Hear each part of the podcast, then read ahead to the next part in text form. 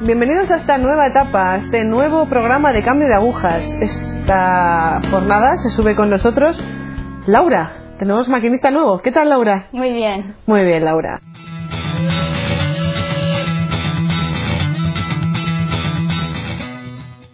Cuéntanos, Laura, un poquito de ti. ¿Qué edad tienes? ¿De dónde eres? ¿Ese acento que tú tienes? Cuéntanos un poco. Sí, pues soy de Estados Unidos, um, de Nashville, Tennessee, crecí allí. Y. ¿Tienes 26 tengo, años? Sí, 26 años. Eres la segunda de cuatro hermanos, me parece. Sí, tengo una hermana mayor y dos hermanos más pequeños. Pobre chico. Cuéntanos un poco tus padres, por ejemplo. Tu madre tiene una historia un poco peculiar. Sí, sí, sí. Antes de conocer a mi padre, mi madre era prote- protestante, um, que es bastante típico en los Estados Unidos. Um, mucha gente son protestantes. Y al conocer a mi padre se convirtió al catolicismo. Y desde entonces ella tiene una fe muy bonita. um, tiene un amor hacia la Virgen impresionante, que normalmente es un tema que los protestantes es una gran dificultad, la. Virgen, y ella tiene un amor hacia la Virgen impresionante. Entonces, eso, claro, lo transmitió a mí desde muy pequeña. O sea, tú viviste una infancia totalmente centrada en la Virgen y la Virgen contigo, Sí, sí, sí. acompañándote siempre. Sí, siempre, siempre. Yo tenía como... Ella era como mi amiga imaginativa, ¿sabes? Como siempre hablando con ella y gracias a mi madre. Qué bonito. Sí. Cuéntanos un poco el cole, la Sí. etapa del instituto. Cuéntanos Sí. un poco cómo pasa esto en tu vida. Sí, Pues iba al colegio de um, unas dominicas que Ajá. tienen su convento en mi pueblo y desde muy pequeña todo el mundo me decía vas a ser dominica de mayor porque yo era la niña buena entre comillas y tenía la cara buena entonces me dijeron pues vas a ser dominica y yo pues muy bien me parece muy bien lo que sea y yo siempre llevaba como colgado el rosario en mi uniforme como pues sí dominica pues lo que sea y Yo estoy y- abierta y a yo contenta, sí, Sí. contenta, pero no sé, o sea, el Señor usa todo, pero claro. Entonces tuve una educación muy buena con las dominicas, um, me han enseñado mucho sobre la fe, porque además son que aman mucho la verdad, entonces lo transmiten a nosotros también.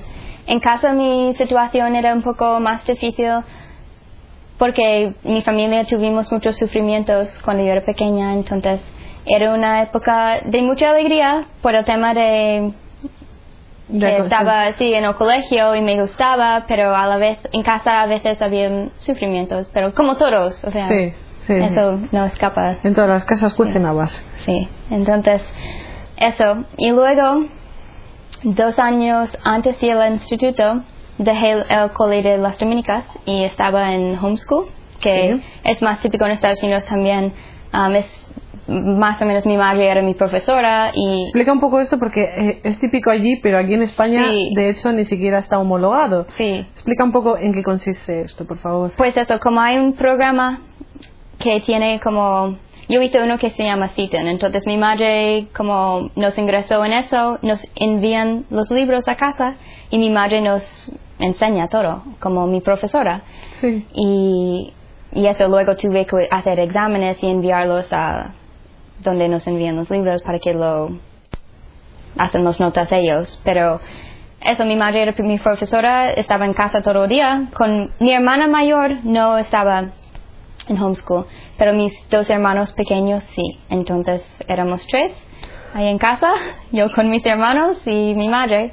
¿Y cómo se lleva, por ejemplo, el paso de estar con muchísimos más compañeros en las dominicas o en el cole? Mm, paso a casa con mis dos hermanos pequeños y no tengo la relación social con... Sí, sí eso, ¿Cómo se fue, lleva eso? fue muy difícil para mí porque eso era un cambio muy grande. Entonces, aunque me gustaba lo de estudiar en casa, eso me, me gustó bastante porque podía empezar más temprano el día y Sí. terminar más temprano y luego ir afuera a jugar o lo que sea. Pero es cierto que me echaba en falta un poco La compañía. social. Y, no, y hay muchos grupos de homeschool, entonces muchos de ellos hoy en día como se juntan entre ellos para, para no precisamente estar solos. Pero en mi época no era tan común todavía, entonces no existían esos grupos. Ya. Entonces eso, que me costó un poco. y precisamente por eso, cuando llegué al instituto, no conocía a nadie, claro. Claro. Y las que conocía, conocí de antes, como iba a distintos colegios Sí. antes de el homeschool, pues conocí algunas chicas, pero como, claro, siempre cuando llegas al instituto hay como grupos ya hechos, como estas chicas son de este colegio y estas de esto, entonces yo estaba ahí un poco sola Sí, y, te costaba entrar y... mm, y además yo de carácter soy más tímida, entonces, claro, no me iba a hablar con ellas, entonces, porque mi instituto era de todas chicas, era, Era femenino. sí, de las dominicas también. Ajá. en este jaleo Momento. de, Sí.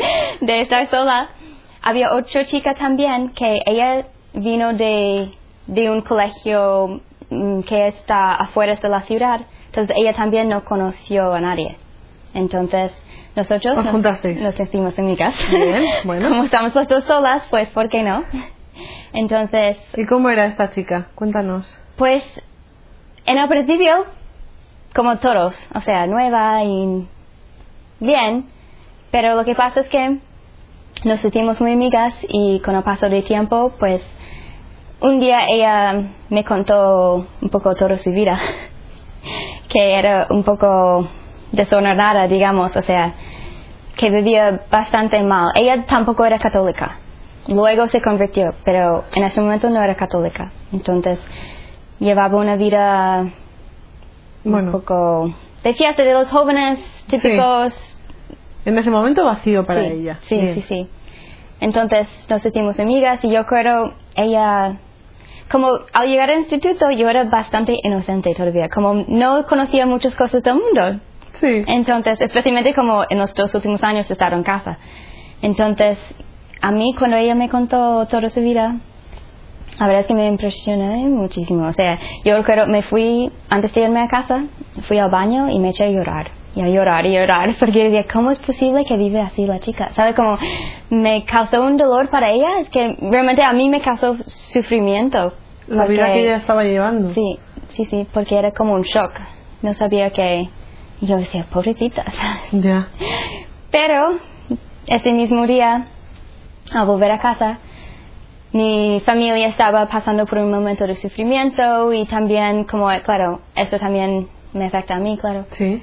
Entonces era como un montón de sufrimiento ahí acumulado que, Que iba a explotar de un momento a otro. pues sí, y mm, exploté bastante y yo decía, pues, entré un poco en una nueva etapa de mi vida de rebelde. Vale. Yo decía, pues, como hay tanto sufrimiento, tengo que hacer algo para olvidarlo. Para desahogarme, sí. Sí. Sí, un desahogo. Sí. ¿Y Entonces, cómo fue ese desahogo, pues Laura? así es. o sea, realmente cambié de vida y decía, pues, o sea, y me junté con mi amiga y me metió en este mundo nuevo que no conocía de antes y empecé a hacer cosas tontas y Vale, salir, Sí, esas cosas, y cosas cosas que antes no habías hecho. sí, sí, sí. Y bueno, que fue el momento de, hacerlas. Sí, también en esta época, en el primer año de, del instituto, encontré un poco, digamos, mi pasión, que era el baile y el teatro, Bien. que me encanta, o sea, me encanta, o sea, era mi lugar. Entonces, empecé a ir a una escuela de específico de baile. Vale. Y también en mi instituto había mucho teatro. Entonces me metí de lleno en el teatro y fui a la escuela de, escuela de baile. Y no sé, es que me encantaba. Es que era mi Era- vida. era tu y- pasión, sí. sí, sí, sí. Y me salía sola. Entonces yo. Pero también tengo la carácter de ser perfeccionista. Entonces mi meta era. Era tu pasión, pero... mm, Tenía que ser la mejor. Sí. mejor de todo. Entonces, hay una cosa en mi escuela, puedes como ser persona, como estudiante normal en la escuela de baile, o puedes hacer como, Orientarlo quizás más a lo profesional. sí, y es como se llama company, como Sí. compañía. Sí. Entonces, si llegas a, porque tienes, no, tienen que invitarte a intentar llegar a eso. Vale. Luego tienes que hacer bailes en frente de los profesores para Sí, ver si eres de tribunal. Sí, Sí. para ver si puedes entrar en la compañía. Vale. Entonces era mi meta, ¿sabes? Entonces trabajaba un montón en el baile y para ser la mejor y llegó el momento de, de la audición a ver si puedo y pues llegué a hacer la compañía. Y era como, pues ya, ¿qué más quería? ¿Sabes? Como, Tengo un camino profesional ya marcado, parece que esto va a ser mi Sí. futuro. Sí, o sea, me, me encantaba. Pero esto qué supone para ti, Laura? Pues un montón de estrés, un montón de, claro, tengo que ser la mejor siempre y también en la escuela, en el instituto, pues quería hacer las mejores notas para agradar a mis padres, entonces realmente es que me maté, o sea, estaba haciendo de todo. Teatro tuvimos práctica hasta las once y media de la noche, luego tengo que conducir 30 minutos a mi casa, luego hay que hacer los deberes, o sea, había noches en que no, ni dormía. Tenía, o era un ciclo vicioso de como tenía que ser la mejor y tenía que, y también como tenía un gran vacío porque ya estaba viviendo mal, pues tenía que llenarlo y llenarlo y llenarlo y pensé, pues si, si llego a ser la mejor, ya me siento mejor. Porque a todo esto, ¿dónde hemos dejado a la Virgen? pues en la capilla. En la capilla, vale, Sí. por ahí, ¿no? O sea, La única buen- buena es que, y siempre doy gracias a, mi- a mi madre más que nadie, es que como si tuve este fundamento sólido, sí, mi conciencia no estaba tranquila en todo este tiempo. vale. Que es una gracia, porque hay veces que llegas a apagar a un este, voz que te dice no estás viviendo bien. Entonces, gracias a Dios, siempre tuve este voz que dice es que no estás viviendo bien, no estás viviendo bien. Pero claro, tú seguías ahí con tu estrés. pues sí, porque hay que llenar el vacío. Sí. Entonces, ¿Y por qué sentías ese vacío, Laura? pues porque estaba intentando llenar donde debe estar Dios con las cosas que no son de Dios. Vale. Entonces, y también la vida del pecado siempre te lleva al vacío. Y yo estaba viviendo de lleno en el pecado. Pero tengo que decir que todas las mañanas, porque en, en mi instituto había una capilla, Vale. y llegué a un punto, en el principio me gustaba esta vida rebelde, pero llegué a un punto porque también como tiraba días sin dormir y tenía que ser siempre lo mejor y todo, pues estuve muy enferma siempre, o sea, siempre estaba enferma, porque claro, si no duermes y pues Enferma, delgada, no comías, Eso. no, no comías, no dormías, no... Pero más o menos, porque claro, el baile también tienes que ser la más flaca, la más guapa, todo. Estuve mucho en- enferma mucho y hay un retiro a que van los jóvenes de mi instituto. No es tan mi instituto, estaba en otro estado, pero mi instituto siempre iba todos los años. Entonces un año me fui a este retiro y pues me puse muy enferma y ahí fue gracia de Dios porque conocí quién era mi mejor amiga. Cuéntanos un poco. Pues sí. ¿Quién es ella? Pues ella ahora, después de graduarse, es dominica, entonces se llama hermana Emma ahora.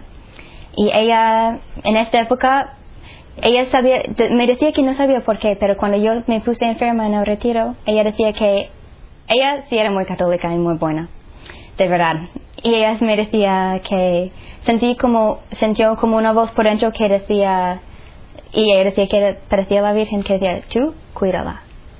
Entonces ella no sabía por qué, pero me vino y decía, pues yo no sé por qué, ni te conozco casi, pero yo sé que, que estás enferma y te tengo que cuidar. Y yo, pues, Cuídame. más o Por menos, favor. era como un grito de auxilio y pues, aunque también el orgullo, yo, pero ¿de qué vas? Como yo estoy bien, claro, en el principio, pero luego viendo que realmente ella quería mi bien. Y en, en, ese, en ese retiro, realmente puedo decir que es que me cansé de estar enferma. Es que yo decía, pues ya no quiero vivir así más, ¿sabes? Como, entonces, ella se hizo mi mejor amiga y gracias a Dios tuve una gran confianza en ella que, o sea, nadie sabía de mi vida, realmente nadie, nadie. Todo el mundo pensaba que yo era todavía la chica buena. Es que porque yo no conté a nadie cómo vivía, claro. Y Bueno, como no lo ven, eras la chica buena realmente, o sea, eras la chica entregada a su pasión, que era el Claro, baile, claro. el teatro, la mejor de todos, pues la sus chica buena. estudios, Sí, sí, o sí. sea, realmente no... Sí, entonces con ella, gracias a Dios, tuve la confianza de contarla todo. Y todo es todo. Y claro, ella realmente quería mi bien. Y, y creo que también por eso tuve la confianza, porque era una persona que no lo hacía, ella no me juzgaba. Porque claro, yo siempre tengo miedo, si la gente saben cómo vivo, pues ya no quieren ser ni mi amiga, porque... Vamos, entonces ella nunca me juzgaba y decía, pues, sí, te, te ayudo. Entonces, gracias a Dios, muchas noches que eran difíciles, pues la llamé y decía, mira, ayúdame, que, que si no, ya sabes lo que pasa, y ella estaba siempre ahí para ayudarme, siempre, siempre. Eso era mi segundo año del instituto. Y en esta época, como dije, ya estaba cansada de, de vivir mal, pero en este momento no era, porque al principio, claro, es decisión tuya de vivir mal, pero en este momento no era que no quería salir de, de mi vida mala, sino no podía. Es que llegas a un punto en que, por lo menos a mí, que por debilidad no podía salir ni si quería. Como después de vivir así tanto tiempo, tanto tiempo, pues Ya. Ya. Quizás te sentías un poco de ins- insegura. quizá, En plan, me voy a lanzar al mundo, pero uf, lo desconozco, no sé cómo afrontarlo. Sin embargo, esto, el círculo vicioso este de estrés. sí, sí, el estrés, el sufrimiento, pues claro, todo. Al fin y al cabo es lo que conozco, es en lo que me quedo. Sí, Pero sí, ¿qué es- decidiste al final?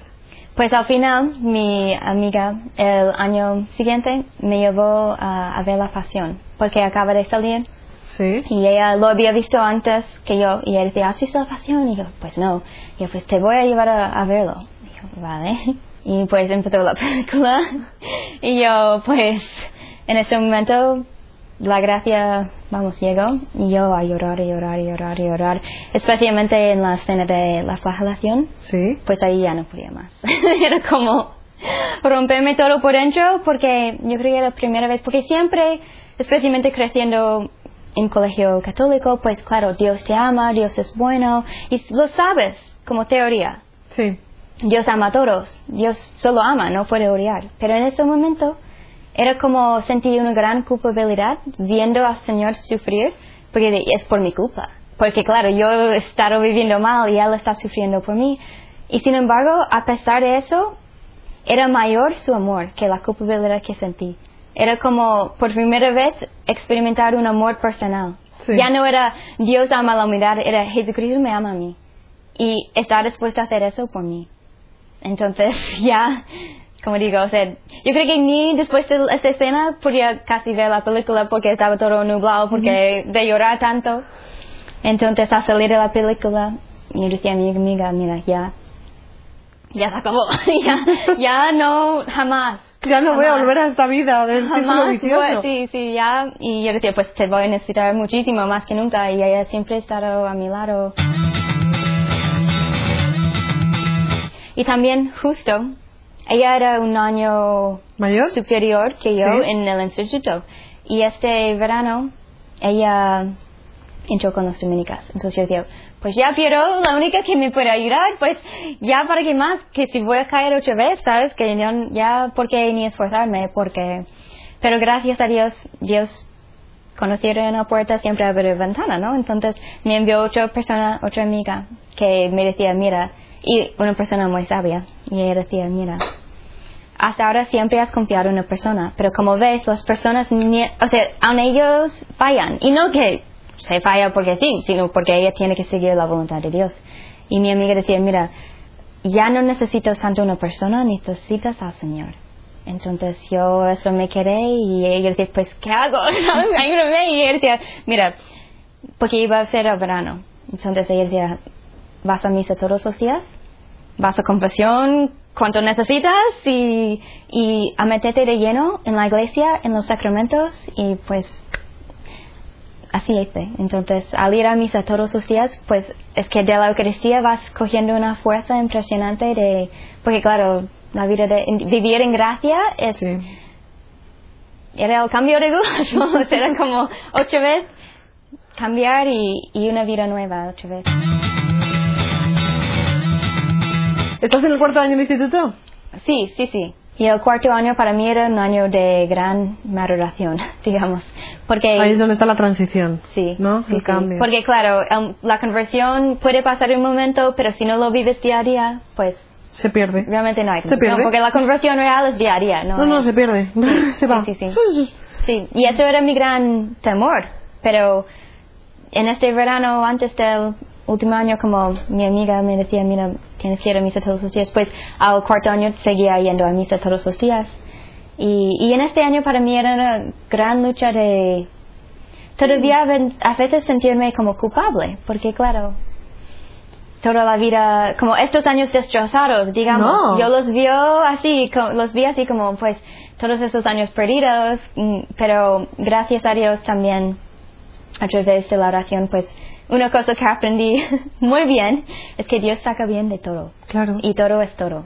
Entonces, luego como veo mucho, hasta hoy, como el Señor ha podido usar estos años para ayudarme a entender a los jóvenes que están sufriendo lo mismo y a entender un poco más su lucha, quizá no exactamente porque ninguna historia es exacta, pero entender un poco más lo que es la debilidad humana por el sufrimiento también, porque como me llevó todo eso un tanto sufrimiento, sufrimiento, a que explotas y también que realmente por más que una persona te ayuda, solo el Señor puede ayudarte realmente. Entonces...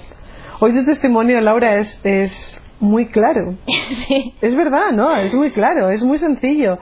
O sea, está descrito de una manera que tú misma ahora mismo lo, lo, acabas de decir. O sea, cualquier joven ahora mismo se mete en un círculo vicioso, no tiene por qué ser siempre lo que decimos, ni drogas, ni alcohol, ni mala vida, pero sí que es verdad que puede ser una pasión, que no es malo tener pasiones, no es malo, ¿vale? Pero sí que es verdad que nos metemos de tal forma que no vemos lo que hay alrededor. O sea, nos centramos de tal forma en, esa actividad vertiginosa que todo lo que pasa alrededor no ni siquiera lo sentimos en nuestro ser. Todo eso es por llenar el hueco de cada minuto, de cada hora del día. O sea, y se nos pasan las horas del día y al final Dios no ha aparecido en ningún momento.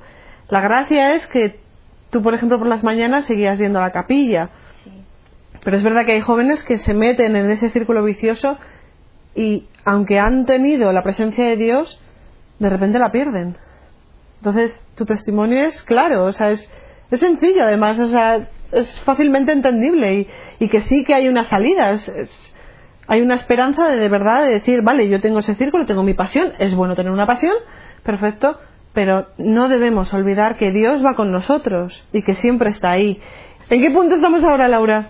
Pues ahora haciendo lo que Dios quiera en cada momento, día a día. ¿Qué haces en España? Pues estoy aquí pasando verano en España para hacer lo que Dios quiera y eso. ¿Y estás abierta a todo? Todo, lo que sea. Lo que quiera Dios. Sí. Qué fenomenal, Laura. Qué bien. Sí. Qué felicidad. Estoy súper contenta hoy. La verdad que testimonios así, tan claros, es que lo vuelvo a decir, es tan claros. Hemos tenido a Dios todo el rato de nuestra parte, hemos tenido a la Virgen ahí con nosotras, como una amiga. Laura lo ha descrito muy bien como esa amiga imaginaria a la que tú le puedes contar un montón de cosas. Nos hemos metido en una pasión, nos hemos metido en... y nos hemos dejado a Dios por ahí. Como decía Laura antes, ¿dónde está la Virgen? En la capilla por ahí, la mujer. No olvidemos que Dios está con nosotros, no olvidemos que nos lleva de la mano, que nuestro Padre está ahí, ¿vale? Que nos podemos centrar en un millón de cosas, en un millón de personas, pero que está ahí. No nos olvidemos de Él. Laura, gracias. Gracias a todos vosotros. Ya sabéis que podéis dejar vuestros comentarios en el mail que os hemos facilitado semanas anteriores en agujas.eucamami.org. Ahí nosotros leeremos lo que nos habéis puesto, vuestros comentarios, vuestras críticas, también mandadnos críticas, ¿eh? Eso es bueno también, para que aprendamos. Y eso amigos, que nos vemos en la próxima entrega. Gracias Laura. Gracias.